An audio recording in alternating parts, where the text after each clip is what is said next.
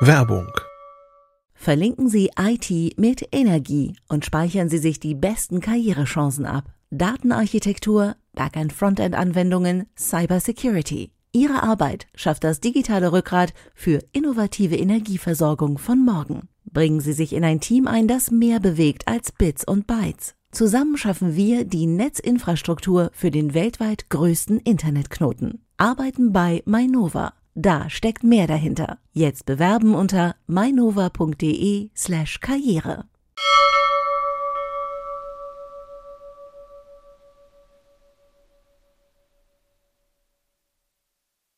Heute in CT Uplink, der CT-Chefredakteur erklärt die neue CT. Das Fahrrad wird smart und neue Grafikkarten, die Pascal heißen.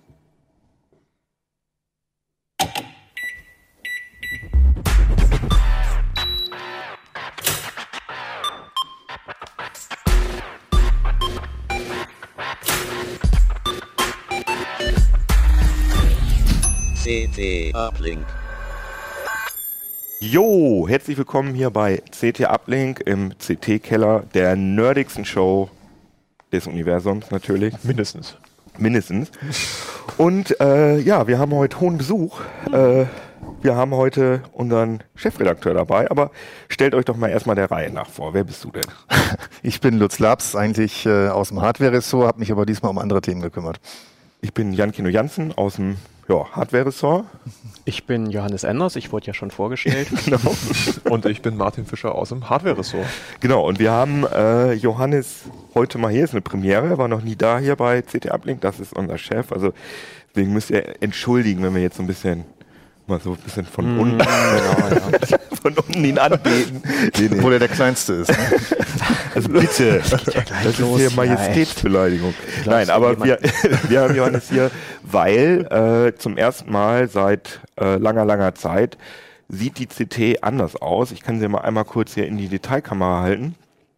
Oh, das ist das falsche Das, Bild. oh, ein bisschen höher, so Das also man sieht hier jetzt noch nicht so den großen Unterschied, aber äh, wenn man aufblättert, du kannst ja mal irgendwie, äh, ja genau, Also so ein paar Seiten kann ich immer ganz schnell zeigen. genau. Also Sehen wir wir zu, haben, dass ich da irgendwie. Äh, Ich glaube, wir gucken gleich auch noch wir mal gucken gleich nochmal genauer nach. Ne? genau, wir gucken so machen nochmal genauer rein. Was ist denn da jetzt, was, was ist da passiert, Johannes? Erzähl mal.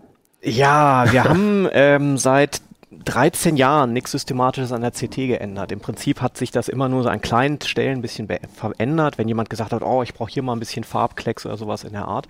Und das hat den einerseits den Effekt gehabt, dass unser Layout komplett auseinandergelaufen ist. Also unser Anzeigenleiter hat gesagt, eigentlich sieht das Heft aus wie ein aufgerissenes Sofa. Und äh, das war dann nicht mehr so richtig schön. Ähm, und wir haben uns dann einfach gedacht, Mensch, es soll alles drinstehen, CT steht für die Inhalte, aber es muss ja nicht unbedingt scheiße aussehen. Nee, das stimmt. das Und stimmt. ähm, haben uns dann eben Klingt dran logisch. gemacht, ne? haben uns dann dran gemacht, ähm, jemanden zu suchen, der mit uns zusammen das alles schön macht, haben eine Agentur gefunden, mit der wir an dem äh, Layout-Konzept gearbeitet haben haben äh, eine Artdirektorin, die das mit uns zusammen eingeführt haben und jetzt ist wieder erwarten es tatsächlich gelungen, die Ausgabe 9 zu drucken und sie sieht anders aus und sie sieht viel besser aus als vorher. Das muss man War mal als Zusammenfassung sagen. Das muss, ich, das Mhm. muss ich sagen. Also wir hatten alle, weil natürlich die Arbeitsabläufe alle ganz anders waren. Aber wie lange hat denn jetzt diese ganze Konzeption von der Idee Mhm. bis zum Heft, wie lange hat das jetzt gedauert? Weißt du das? Ah, Das hat über ein Jahr gedauert, Ah ja, okay. äh, weil wir wirklich sehr grundsätzlich rangegangen sind. Wir haben am Anfang erstmal wirklich alles in Frage gestellt. Also wo- soll das komplett anders aussehen als vorher? Wollen wir das Heft vielleicht auch ganz anders strukturieren, ganz anders aufbauen? Und wir sind dann ähm, immer wieder drauf gekommen und das hat auch die externe Agentur immer wieder gesagt, eigentlich steckt in dem alten System ganz schön viel Gehirnschmalz drin. Ähm, und wir sind dann Haben wir auch lange genug dran? lange hat sich genug dran gearbeitet. gearbeitet. Man kann ja auch sagen, es hat sich auch 83. durchaus bewährt. Es gibt ja viele Leute, die das gerne äh, so hatten. Ähm, und wir sind dann am Ende eigentlich auf ja, auf den ersten Blick relativ sanfte Änderungen gekommen. Also als ich jetzt diesen Layout-Entwurf zum ersten Mal gesehen habe, als der so an der Wand hing, man so einzelne Seiten hatte, ich, ja, eigentlich so aus einem Meter Entfernung ist nicht wirklich was anders geworden. Ähm, aber ist es natürlich doch, also es sind schon ganz schön viele andere Sachen.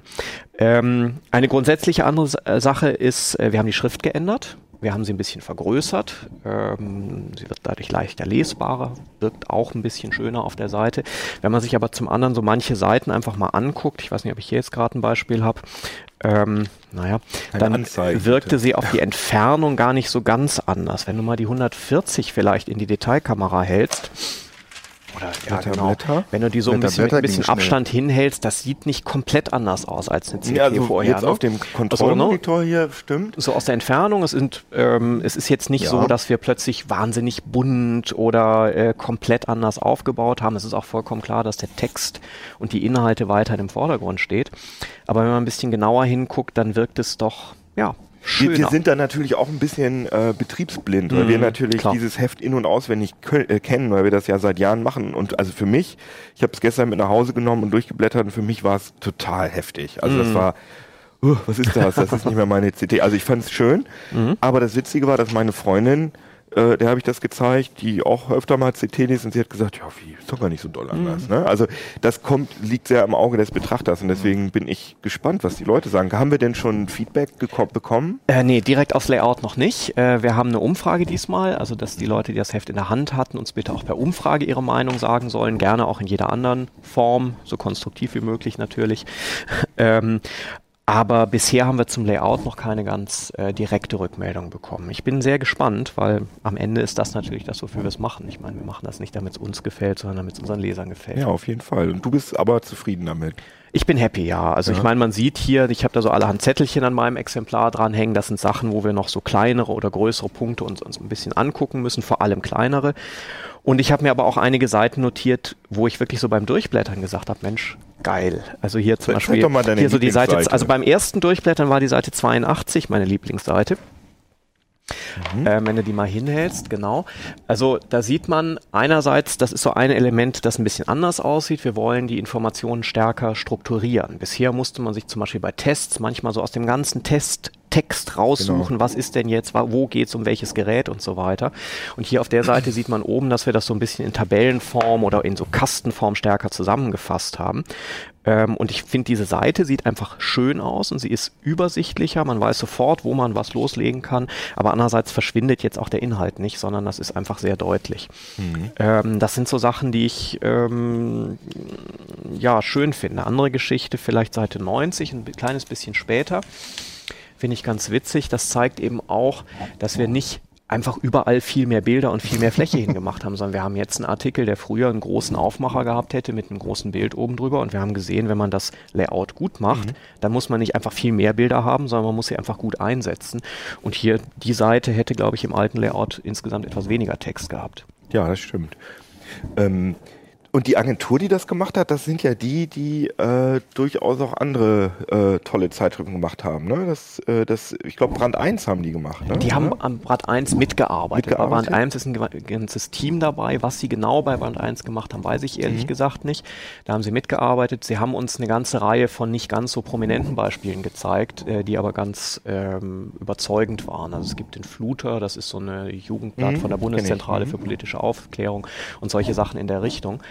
Ähm, und dann haben wir mit denen sehr schön zusammengearbeitet. Smück heißen die Leute und wir haben ja, vor allem sehr produktiv und auch mit Spaß, klar, auch mal mit Stress. So ein Projekt hat natürlich auch immer Mistphasen zusammengearbeitet. Ähm, die haben uns kennengelernt, wir haben Leute kennengelernt, die auf sowas wie Layout mal ganz anders drauf gucken als wir vorher. Und das war lustig. Aber das ist, wenn ich das, wenn ich die richtig verstehe, dann ist das jetzt auch nicht in Stein gemeißelt. Äh, das ist jetzt unser erster Versuch sozusagen. Wir müssen uns ja erstmal auch in diese Workflows einarbeiten. Da wird jetzt wahrscheinlich noch dran feingetuned in den nächsten Ausgaben. Ja, so ein oder? bisschen Feintuning wird natürlich passieren. Und natürlich, wenn man sowas neu einführt, da sind wirklich andere Arbeitsweisen Mhm. dabei, da macht man erstmal auch ein paar kleine Fehler. Also ähm, ich habe schon eine Seite, ich kann jetzt keinen Preis ausdrucken, aber ich habe eine Seite gesehen, wo ein Detail an der falschen Stelle steht, das eigentlich Oh. Gut, immer das eine genaue Stelle hat. auch schon mal bei Und sowas CT. passiert einfach, Ja, wenn man ja. irgendwas macht, das ist ganz klar. Also ihr könnt äh, das Heft, wenn ihr den Fehler findet, dann Könnt ihr ihn behalten. Ja, würde ich sagen, dann kriegt ihr einen Preis wahrscheinlich nicht. Aber Nee. wir würden uns auf jeden Fall sehr freuen von den Leuten, die äh, regelmäßig CT lesen, vielleicht sogar ein Abo haben oder vielleicht habt ihr auch Lust, äh, euch mal eine zu kaufen. Ja, das, das versuchen wir ja immer, euch so ein bisschen Bock aufs Heft zu machen. Also wir freuen uns auf jeden Fall freuen uns immer über Feedback, aber hier freuen wir uns gerade besonders, weil wir natürlich auch echt äh, sehr aufgeregt sind, äh, ob die, ob ihr als Leser, ob die Leser das eben annehmen oder ob die Leser sagen, nein, meine CT, die muss immer so aussehen, wie sie seit seit 1983 aussieht. Als Naja, Oma noch war. Inzwischen haben wir ja seit 13 Jahren, vorher sah sie ja auch schon mal anders aus. Äh, Ja, man kann es übrigens auch in der App angucken. Die App enthält ja den ganzen Text als HTML oder die ganzen Seiten, aber auch die PDFs, wo man sich genau dasselbe Layout anschauen Kann man wie immer so umschalten. Man genau, das ist ganz umschalten. cool. Äh, den HTML-Teil haben wir jetzt noch nicht angefasst. Das ist nochmal eine eigene Geschichte, weil es da auch ganz andere Möglichkeiten gibt. Das werden wir irgendwann mal Klar. nachholen. Witzig finde ich übrigens, ich habe mir neulich die, äh, hier im Hintergrund sieht man noch die äh, Erstausgabe der CT, ähm, dass man, also sie sieht natürlich völlig anders aus, aber dass man immer noch Sachen, also relativ viele Sachen wiedererkennt. Also auch das Tests Prüfstand heißen zum Beispiel, wo die äh, Leserbriefe sind. Und irgendwie finde ich das schon, irgendwie bin ich da ein bisschen, fast ein bisschen stolz drauf, dass man so ein so einen Monolithen, der seit äh, ja, 33 Jahren äh, im, in der deutschen Presselandschaft existiert, dass man äh, da auch so ein bisschen Modernität und Tradition zusammen hat. Genau. Ja. Ja, fein. Also wie gesagt, wir sind sehr gespannt auf euer Feedback. Sagt uns, äh, ob ihr es gut oder schlecht oder warum, vor allem warum ihr es schlecht findet und warum ihr es gut findet. Wir freuen uns da sehr drüber. Aber trotzdem mit den Überleitungen, das kann ich heute nicht so gut. Das, da ist ja mein Kollege Fabian Scherschel der Meister drin. Du, es gibt eine total schöne Seite. Das ist die Ah, Seite ja. 130. Die können wir nämlich jetzt mal eben reinhalten. Ah, ja, das ist eine gute Da, da merkt man, dass er der Chef ist. Ne? Genau, so, der weiß sowas. Ja, halt mal in die Kamera. Die genau. Überleitung, ja, sehr schön. Genau, das ist hier man- unsere, bisschen unsere Show-Off-Seite. Das ist auch, glaube ich, die, die wir, die habe ich auf Twitter, glaube ich. Die hat es Ja, genau. auf Twitter Ja, genau. genau, ja. gemacht. Die sieht äh, sehr schön aus, genau. Ja, genau. Und da geht es um, äh, ihr Rad wird smart. Ich finde ja diese, diese, diesen Smart-Ausdruck, den finde ich ja ehrlich gesagt ganz schrecklich, aber man kann es ja irgendwie gar nicht mehr verhindern. Und da weiß jeder, okay, smart hat irgendwas mit Internetverbindung zu tun. Smart Home und Smart so, Fernseher, ne? Smart Smart Fernseher, es Smartphone. ist alles smart. Natürlich wird auch ein Fahrrad irgendwann smart, klar, das hilft ja nichts. Ne? Aber du, da musst du jetzt mal wirklich genau sagen, warum muss jetzt ein Fahrrad smart werden und wie wird das smart? kein Fahrrad muss smart werden. Ah, das ist schon mal gut. Okay. Also Johannes und ich fahren auch beide Hollandräder und wir sind auch, glaube ich, der Meinung, nicht jedes Fahrrad muss smart werden. Aber man kann eine ganze Menge Sachen machen und ich finde einiges davon wirklich, wirklich gut. Mhm. Ähm, also dieses Fahrrad, was hier auf dem, auf dem Bild eben zu sehen war, das ist äh, auch tatsächlich meins. Das Ach habe so, ich da im so Winter Kreise. zusammengebaut. da sind so Kreise drum. Genau, und da sind so Kreise drumherum um das, was äh, so funkt. Jetzt kann ich es Johannes gerade nicht zeigen, also unseren Video Johannes, den Joey, weil der nämlich gerade woanders hier rumtobt. Aber Ja. das sind das sind Kreise, wo jetzt gerade an diesem Fahrrad irgendwas funkt. Vielleicht halte ich es sogar noch mal ein bisschen näher dran. Das sind also diverse Stellen, wo man irgendwas anbauen kann, was so vor sich hin funkt. Ähm, das geht natürlich los, dass man irgendwie so sein, sein Smartphone an der Lenkerhalterung packt, dann ist da noch so eine Fernbedienung dran, dann ist da noch ein Display dran für ein Radarrücklicht, was man da unterm Sattel sieht. Und Ich sehe ja an den Pedalen auch. Genau. Also wird da die Trittfrequenz übertragen oder was? Oder eine ist? Sache ist es Trittfrequenz, das ist aber das äh, hinter den Pedalen, ähm, weil da die Sensoren sitzen. Ah ja, okay. Man kann tatsächlich auch die Kraft messen, mit der man auf die Pedale einwirkt. Mhm, Das ist allerdings äh, nicht unbedingt äh, so, so eine Geschichte, die man wirklich, glaube ich, an Die nicht so richtig spannend ist, ne? Weil ich kann mir ja für einen. Zehner irgendwie so ein Tacho kaufen und was mich interessiert, ist die Geschwindigkeit, die Durchschnittsgeschwindigkeit. dich.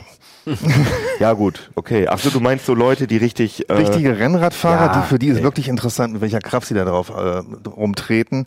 Äh, ich habe an meinem Fahrrad jetzt auch nur so ein Trittfrequenz- und Geschwindigkeitssensor dran. Also das reicht mir in den meisten Fällen auch Ja, genau. aus. Aber wa, wa, was ich so mitkriege, so im, im Umfeld, das, worauf die Leute echt Bock haben, ist, glaube ich, eine Möglichkeit, ihr Smartphone zu laden, weil das ist Ja, so Navigation, ist es einfach wahnsinnig praktisch.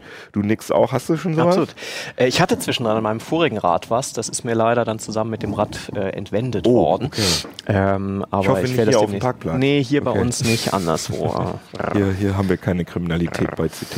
Ja, Ja, ich habe auch, ich habe auch so ein Ding. Ich habe so eine so eine Fahrradlampe, die ähm, so ein so ein Fernlichtknopf Mhm. am Lenker hat und da kann ich auch eine USB. Das Ding hat auch eine USB-Buchse, aber richtig zufrieden bin ich damit nicht. Haben wir gerade schon mal Ja, ja, am haben wir schon mal Anfang drüber geredet. besprochen. Äh, das Ähm, geht immer an und aus, weil der Pufferakku nicht richtig funktioniert. Gibt es da denn jetzt wirklich Möglichkeiten, dass das fest am, dass, dass ich an meinem Fahrrad eine feste USB-Buchse habe und die funktioniert? Also nicht. Gibt's sowas? Fest ist immer so eine Sache. Ich habe tatsächlich zwei Sachen mal mitgebracht. Das sind zwei ganz verschiedene Sachen, würde ich sagen. Das eine ist nämlich ein äh, kaufbares Gerät, was wir hier so haben. Das wird mit ähm, mitgelieferten Halterungen am, Fern am Fahrrad Und hat das so befestigt. eine Form, dass ich das äh, im Zweifel in, in den Rahmen, ins Rohr äh, reinsetzen kann? Nee, oder? das Ah, ja, okay. kannst du eigentlich nur mit, mit der Halterung dran bauen, entweder unten ans Rahmenrohr oder an den Lenker dran. Aber das ist, solche Sachen sind ein bisschen gefährlich. Das ne? ist weil gefährlich, man, weil ja. man so- sofort sehen kann, oh, da, Da ist irgendwas ist was, Tolles dran. genau. Also, Also- ja. Ich habe an einem anderen Fahrrad habe ich auch noch so einen ähm, USB-Lader in der Lampe drin, aber der ist natürlich auch ziemlich schlapp. Ja, genau. Der ich bringt nur auch so in der Lampe und das ist toll, weil man natürlich nicht sehen kann, dass da irgendwie tolle Ja, Technik drin ist. Das ist das man Tolle daran. Ist. Aber die bringen halt auch keine Leistung, Richtig. diese Dinger. Äh, dieses Beyond Bike und auch der Forumsleiter, den ich jetzt noch mal kurz in die Kamera halte, das Ganz ist kurz Leistung, da meinst du den. Pufferakku mit, ne? Nee. Ah, okay. Ähm, Weil der, die Leistung bringt ja eigentlich der Nabendynamo. ja, den kann man aber entsprechend beschalten, sodass er so ein bisschen mehr Leistung bringt, als er offiziell Ah, ja, bringen okay. darf. Aha. Eigentlich darf so ein, so ein Nabendynamo nur 6 Volt, 3 Watt liefern. Aha. Und je nachdem, wie man den beschaltet, bringen die aber bis zu 12 Watt. Aber dann, Oh. dann ist das Treten auch schwieriger. Das merkst du kaum. Also das sind Ja, ja, okay.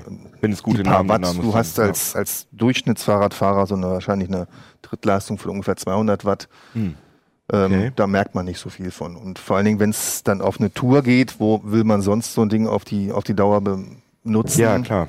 Ähm, da merkst du es eigentlich nicht. Also das Ding klebe ich mir von mir aus mit Gaffertape oder so an meinen Rahmen dran Genau. und ähm, schließe es an meinen Ra Nabendynamo. Ach so, und da ist dann die Da ist die USB-Buchse, die auch mit USB-Buchse. so einer Klappe durch äh, aber der ist vor nicht etwa so groß, weil die Elektronik so viel Platz braucht, sondern weil da Akkus drin sind. Mhm. Das heißt, Also du lädst erstmal, ja, die, hier kann man jetzt nicht austauschen. Hier in diesem Selbstbauprojekt sieht man ja, dass da Akkus eingelötet sind direkt. Aha. Die werden also im Prinzip erstmal geladen und dadurch hat, äh, hast du auch dieses Ampelproblem nicht. Mhm. Das heißt also, aus dem Akkus wird dann dein Smartphone geladen. Mhm.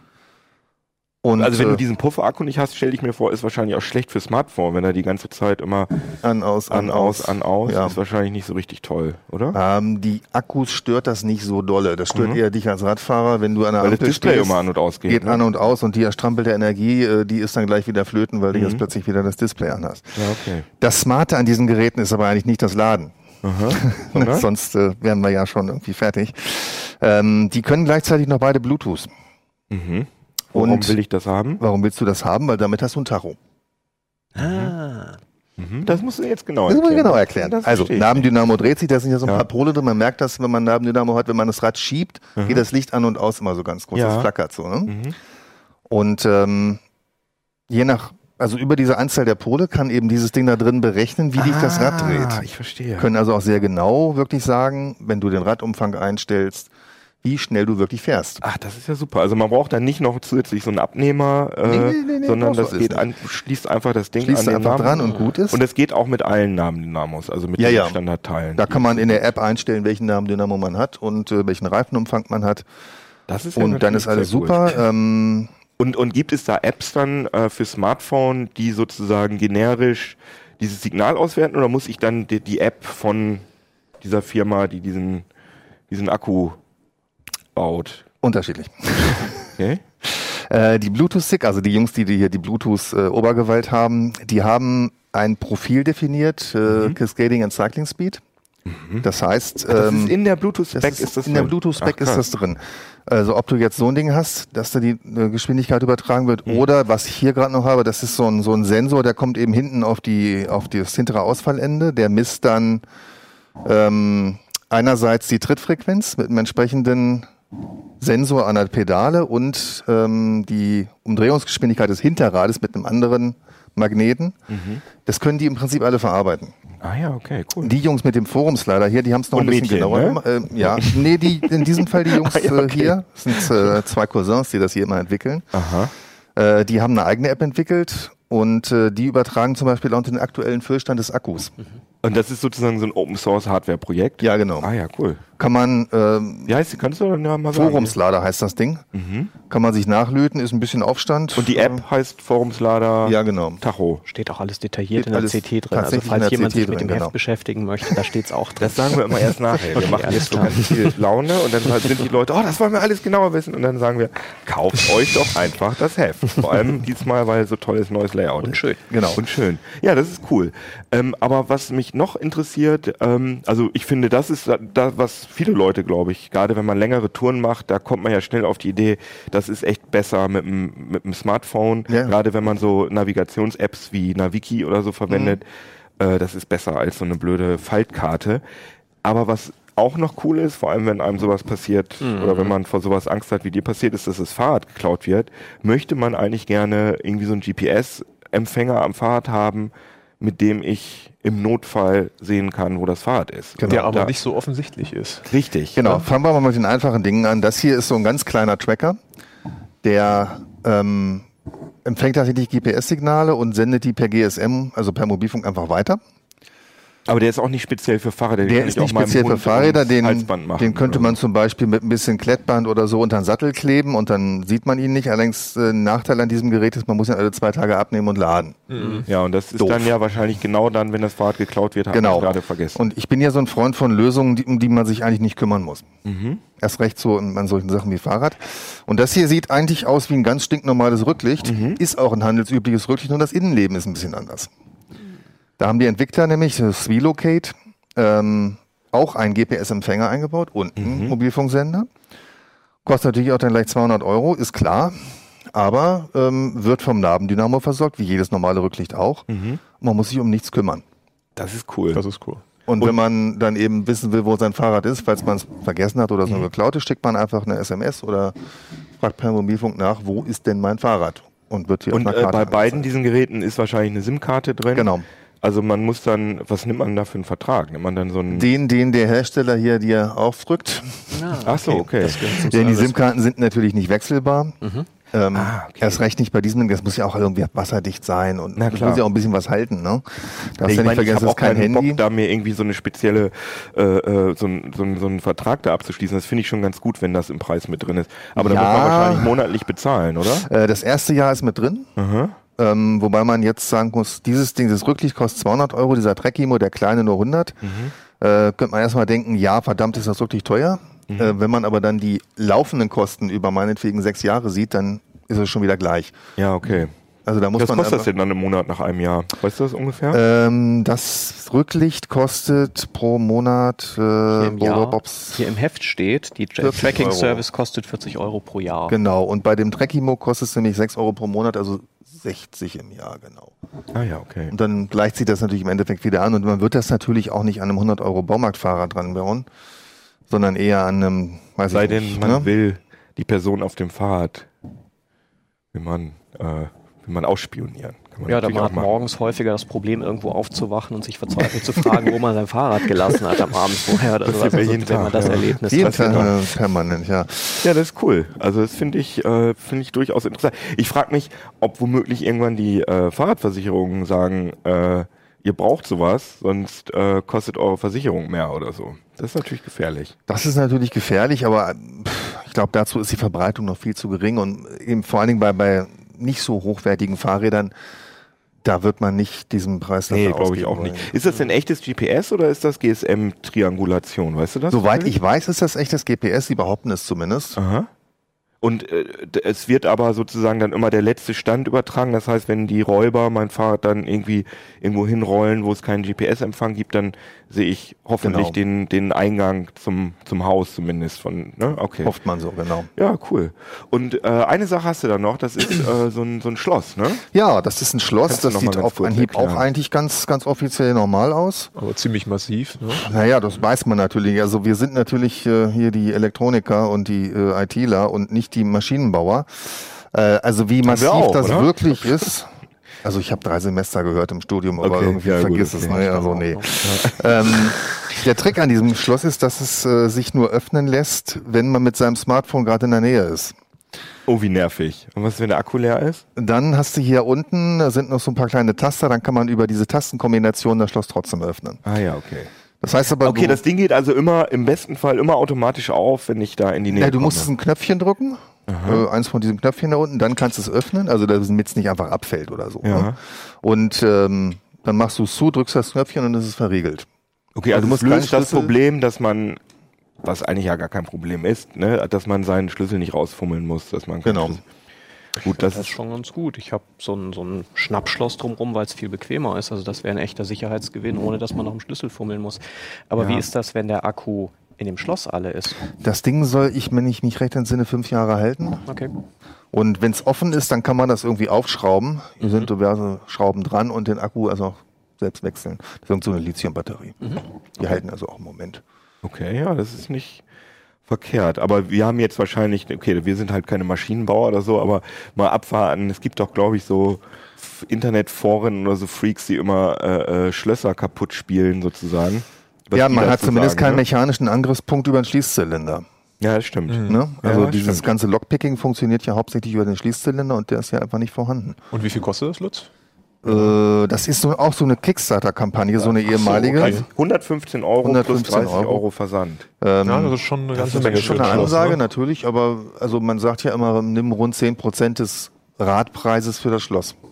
Dann sollte ich es mir nicht kaufen. Ich muss aber sagen, dass ich, ich bin echt überhaupt kein Bluetooth-Fan. Also immer wenn ich mit so Bluetooth-Zeug rumspiele, dann ich hab hat ständig verliert er die Verbindung und dann muss ich wieder neu perren und irgendwie, weiß nicht, hat das im Test zuverlässig funktioniert bei Das dir? Schloss hat zuverlässig funktioniert. Mit einem anderen Trecker hatte ich leichte Probleme. Mhm. Der wollte immer nicht. Und vor allen Dingen musste man da erstmal, also das war auch so ein, so ein Gerät ähnlich wie diese ähm, USB-Lader, die halt die Geschwindigkeit aus dem Mhm. Nabendynamo errechnen. Der hatte halt keinen eigenen Akku. Das heißt, man okay. musste einmal, eigentlich erstmal drei Meter fahren, damit ein bisschen Strom da war. Mhm. Und dann konnte man den erst fahren, weil es natürlich ein bisschen blöd ist. Und wenn man dann Ah, ja, schon mal okay. losgefahren ist, dann will man vielleicht auch weiterfahren und nicht erstmal wieder anhalten. Sehr interessant. Und im Heft haben wir auch noch, also wie viel, also ja super viele Gadgets, wenn ich hier so durchblättere. Also ganz Ja. viel Fahrzeug. und- Lustig fand ich vor allen Dingen auch noch diese Datenbrille. Also ähm, Google Glass kennt ja inzwischen halbwegs jeder und ähm, Garmin hat sowas für Radfahrer entwickelt. Äh, haben wir jetzt leider nicht mehr da, mussten wir schon zurückschicken. Aber die sitzt halt auch so ganz normal vor dem, mit dem, vor der, vor dem Auge und äh, zeigt halt die Informationen, die sonst normalerweise auf dem Radcomputer sind. Problem an, also das arbeitet auch zusammen, das haben wir glaube ich noch gar nicht erwähnt, mit einem Radarrücklicht. Das zeigt einem also im Display an, wie viele Autos sich gerade von hinten so nähern. Okay. Ist Über das nicht ein 140 bisschen Meter? viel, Ja, das- dass man das alles im Auge hat? Ja, also wenn das, wenn die Brille vor der Nase hast oder vor der, vom Auge hast, dann sieht das schon ganz gut. Also du kannst das schon ganz gut erkennen. Also selbst ich als Brillenträger durch meine Fernsichthälfte äh, da oben. Aber bist du abgelenkt dadurch? Ja. Ja. Weil wenn Ja. ich überlege, wenn ich früh zur Arbeit fahre, um wie viel, ich sag mal, böse Rentner und Leute, die nicht so gut Auto fahren können, ich mich rummanövrieren muss, wenn ich dann hier noch die ganzen Daten im Kopf habe, wird es schon gefährlich. Ja. Ne? Ja, und vor allem, man kann ja, es gibt ja dieses, äh, habe ich auch gesehen, hast du auch im, im, im Test, äh, dieses Fin, also dieses, Mhm, Gum, dieses diese. Silikonband, Ja. wo man wirklich in super schneller Geschwindigkeit einfach sein Smartphone auf, dem, auf den Lenker drauf spannt.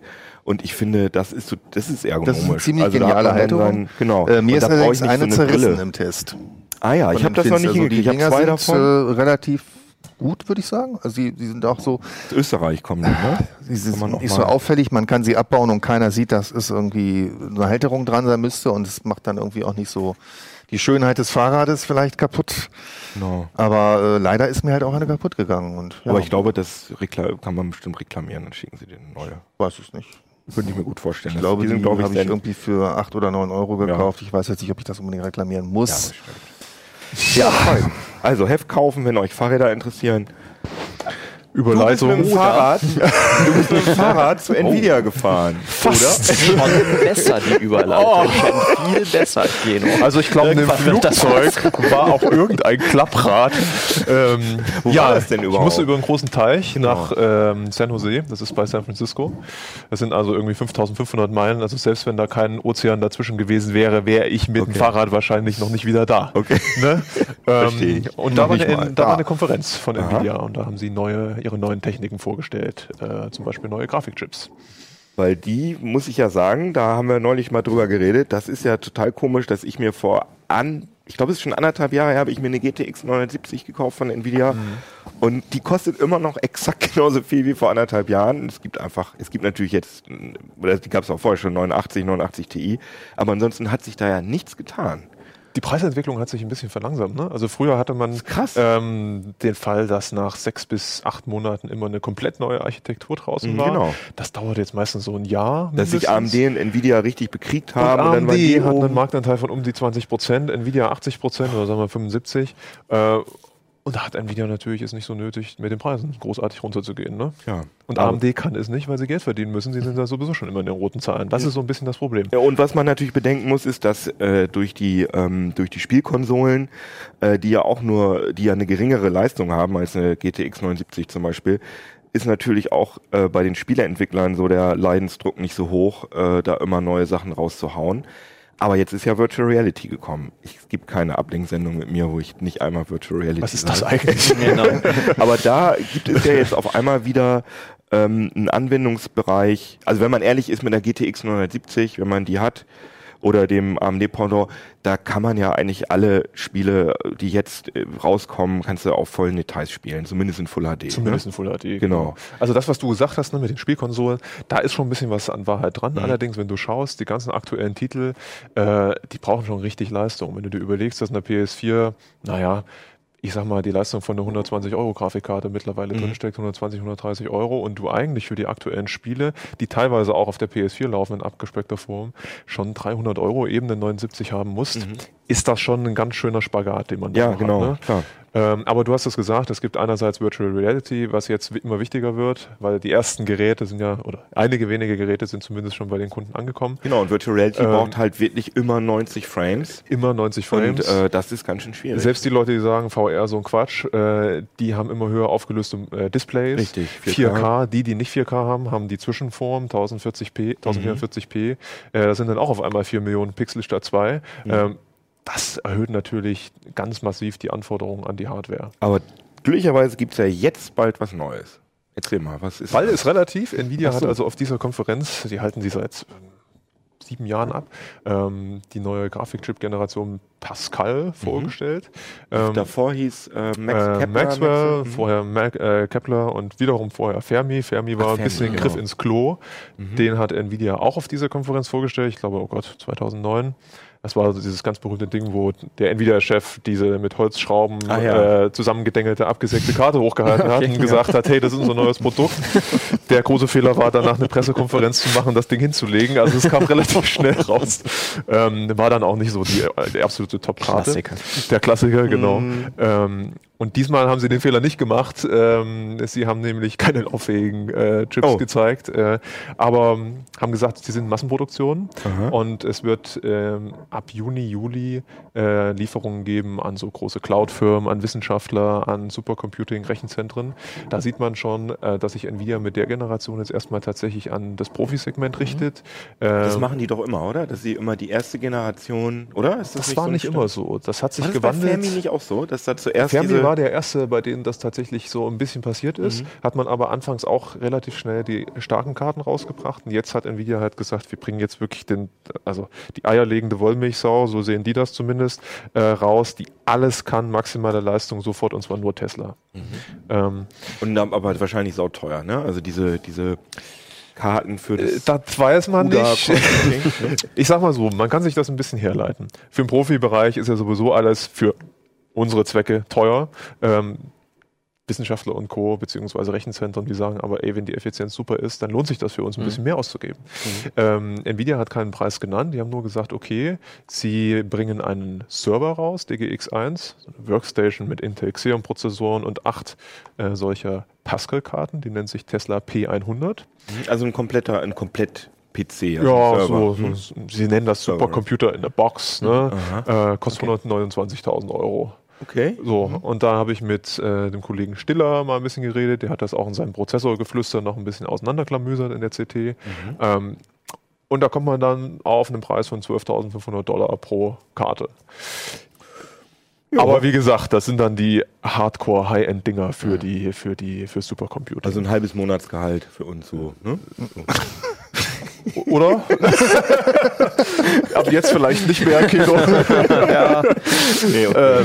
Aber das ist, das ist ja ganz klar, das ist ja absolut, das sind ja wahrscheinlich homöopathische Mengen. Das ist ja nicht, das ist ja jetzt noch nicht Massenproduktion. Nö, also ähm, in der Schweiz gibt es ein Rechenzentrum, die haben jetzt 4500 solche Karten Ja, bestellt. na das soll klar. irgendwann Aber kommen. es gibt's natürlich, aber das, Genau. aber für uns Gamer äh, interessiert natürlich, ähm, wann wird das soweit sein? Also ich habe Gerüchte gelesen, dass ähm, Nvidia aufgehört hat, die äh, die GPUs, ja die GTX 79 nebenbei. GPUs und 89er überhaupt herzustellen. Dass da jetzt schon die Lager, äh, La- Lagerbestände abverkauft werden. Hast du das auch gehört? Habe ich auch gehört, kann ich aber ehrlich gesagt nicht bestätigen. Ja. Weil das Problem ist, ähm, diese Pascal-Chips, die rauskommen, auch die Gaming-Chips, die werden erstmal High-End sein, wie es Mhm. ausschaut. Ähm, und ich glaube nicht, dass Nvidia eben diese effizienten Maxwell-Chips, die sie halt in der Produktion haben, jetzt sofort aufhört zu produzieren. Das Mhm. glaube ich nicht. Ich weiß es allerdings nicht. Ähm, was man dazu noch sagen kann, das Neue bei diesem Chip ist nicht nur, dass er viel mehr Shader-Rechenkerne hat und so weiter und so fort, wie es üblicherweise ist, sondern er hat auch einen neuen Speicher, ähm, HBM2. Mhm. Vielleicht kann sich der eine oder andere Zuhörer noch erinnern, ähm, Mitte High letzten Jahres. Memory. Yes, exactly. Ähm, das ist sozusagen, also früher war das so, ja, vielleicht kann Johannes mal dieses Bild einblenden, was wir Joey aus der Regie, äh, da seht ihr jetzt, äh, zumindest die uns zugucken, den Nvidia Grafikchip Pascal GP100 und in der Mitte, wo Nvidia draufsteht, das ist der Grafikchip selber und rechts, äh Quatsch, unten und oben, daneben seht ihr noch vier ähm, schwarze Rechtecke. Und das ist der Speicher. Da ist jetzt das Neue, dass der Speicher direkt an dem Grafikchip dran sitzt. Und zwar sind das, das kann man auf dem Bild nicht so gut erkennen, sind das Stapel. Jeder dieser Speicher, äh, ja, jede dieser Rechtecke sind sozusagen vier Speicherchips übereinander gestapelt. Und zwar sind das insgesamt 4 mal 4 Gigabyte, also 16 Gigabyte Speicher. Das ist schon eine Wow. ganze Menge. Krass, ja. Und dadurch, dass die eben so eng am Grafikchip sitzen und so nah aneinander, äh, können die über extrem viele Datenleitungen verbunden werden, ohne Mhm. dass man Signalprobleme hat. Ähm, und da kommt dann halt eine riesige Transferrate raus, die eben für die Wissenschaftler besonders.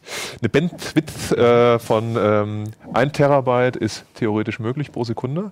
Ähm, Wow. Nvidia hat gesagt, also zumindest der Chefarchitekt, das Design ähm, lässt nicht mehr zu, als sie jetzt haben. Das ist 720 Gigabyte pro Sekunde. Ist was haben natürlich jetzt, auch noch Hölle die aktuelle Plattform? Weißt du das auch? Ja, noch? ungefähr die Hälfte. Ne? Also die besten Karten haben ungefähr die Hälfte, 320 Gigabyte oder so, also ein bisschen weniger als die Hälfte. Also das sind sozusagen die Stellschrauben, an denen sie äh, arbeiten sozusagen. Also es, die hat, aber wahrscheinlich hat die GPU noch mehr Transistoren als die davor. Also die Leistung des, der GPU selber ist auch höher Genau, also einmal- wird das alles nur über die, die Speicheranbindung Also einmal der? Speicher, der ist letztendlich nur dafür wichtig, unab also jetzt für die Gamer, sage ich mal, die, ob die dann 16 GB haben, wissen wir nicht, aber 8 haben sie auf jeden Fall. Ist erstmal wichtig die hohen Auflösungen, die brauchen viel Speicher. VR ne, Ja. wird auch immer wichtiger äh, bezüglich der Speicherauslastung, Kantenglättung und so weiter und so fort. Und Spiele haben natürlich auch immer größere Texturen. Ähm, Speicher kann man nie genug haben. Das ist wie im normalen äh, Desktop-PC, genau bei Grafikkarten das gleiche. Ähm, so, wie war jetzt deine Frage? Ich wollte nur wissen, ob sehr professionell. Ja, natürlich. Sehr schön abgelenkt. Nee, äh, ob die, äh, ob die höhere Geschwindigkeit der äh, Pascal-Chips nur über die Speicheranbindung so, gemacht genau. wird oder ob da auch noch andere Sachen ganz toll sind. Ähm, du hast Transistoren gefragt, das fällt mir Genau. wieder ein, genau. Ähm, es sind ungefähr doppelt so viel drin, Mhm. also 15 Milliarden in diesem kleinen Chip. Ich habe hier mal ein Bild gemacht drüben, warte mal. Ja, da sieht Chip man. hast du gesagt, so ganz klein ist das Ding nicht. Ne? Ähm, genau, Johannes, du hast richtig recht. Ähm, der ist also 610 Quadratmillimeter groß, wie man auf diesem Bild wunderbar sehen kann, Ja, durch den Euro. groß, ne? ähm, größer geht's gar nicht. Also Ja. äh, größer können sie diesen Chip eigentlich quasi nicht machen, weil limitiert durch Waiver Obwohl und so weiter. mit der Strukturbreite sogar runtergegangen sind, wenn ich das. Genau, das ist eine 16 Nanometer Fertigung statt Mhm. 28. Aber die wollten, also Jensen Wang, der Chef, hat gesagt, wir gehen all in. Ja. Ähm, wenn dann richtig.